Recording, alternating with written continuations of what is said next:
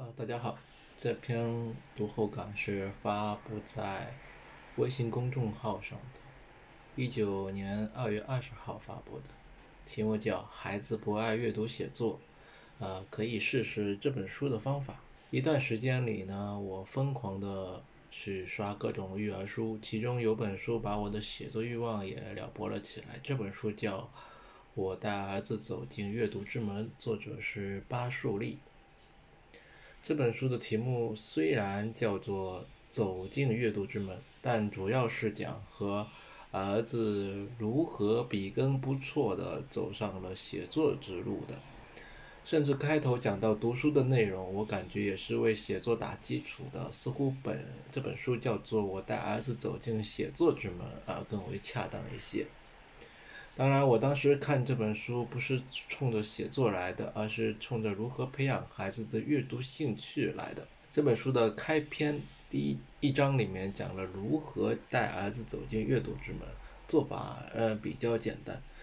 先是什么书都读，包括漫画书也看。总而言之，就是先让孩子接触书。在之后的过程中，再想办法去撩拨孩子看字更多一点的故事书，如书中提到的呃沈石溪的动物小说。我小的时候也看过沈石溪的作品，像《鹰王》《宝牙母象》，书中透着一股呃拼搏向上的劲，很励志，呃情节也很感人啊，推荐给大家去看沈石溪的作品。呃，然后一个原则是，呃，尽量培养孩子的阅读兴趣，放手让孩子广泛的涉猎，比如，呃，也要让孩让儿子看看侦探小说。当然，这本书讲的只是一个入门方法，呃，肯定做不到，呃，范福潮在《书海泛舟记》里用的，呃，进阶方法啊，什么参读法，呃，字典法。嗯，做笔读书笔记、做摘句等等啊，但这本书很适合呃引导孩子阅读入门。范朝福的书里的学习方法啊，属于呃读古书的呃高级玩书的方法。爱书的人里面，我现在看到的啊，实在是没有超过范先生的。一本书看完后啊，妈妈也要求儿子写作、写笔记。呃，刚开始是要求儿子这么做的目的呢，是为了让儿子在阅读后能留下一点什么啊，有所收获，而不是酒肉穿肠过。啊，就像我现在录这个微信公众号，录这个呃逆水行舟读书会的喜马拉雅的音频，呃，也是一样的目的，就是呃看了书之后，想希望啊能反复盘一下，能留下点什么。妈妈鼓励和引导儿子每天的写日记啊，什么都可以写。然后呢，妈妈自己也写，呃，言传身教嘛，带动儿子的积极性，为儿子寻找啊投稿啊、征稿啊这些信息，鼓励和引导儿子多修改自己的文章。为了刺激儿子，妈妈拿到稿费后还会向儿子炫耀。写作练习多了之后。啊，比如每天记日记、写博客，再加上编辑、修改、反馈，啊，稿费的激励，啊，他的儿子呢渐渐爱上了写作，